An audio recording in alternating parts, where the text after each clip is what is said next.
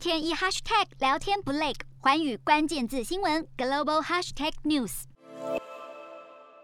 包含美、欧、日、英在内，本周将有二十国央行货币政策会议即将登场，投资人观望各国央行决策。加上 Omicron 疫情持续蔓延，引发投资人忧虑，道琼跌逾三百点，标普五百指数、苹果从历史高点回落，国际油价下滑，金价、美元攀高，美股四大指数集体收黑。道琼指数下跌三百二十点零四点，收三万五千六百五十点九五点。纳斯达克下跌两百一十七点三二点，收一万五千四百一十三点二八点。标普五百下挫四十三点零五点，收四千六百六十八点九七点。费半指数下跌一百点二四点，收三千八百一十四点四三点。欧洲股市方面，通货膨胀高涨，市场氛围受央行利率决策左右。市场忧心各国因 Omicron 病毒蔓延而祭出的更严格限制，将再次打击市场需求，油价应声走跌。欧洲三大股市全部收黑，英国股市下跌六十点三四点，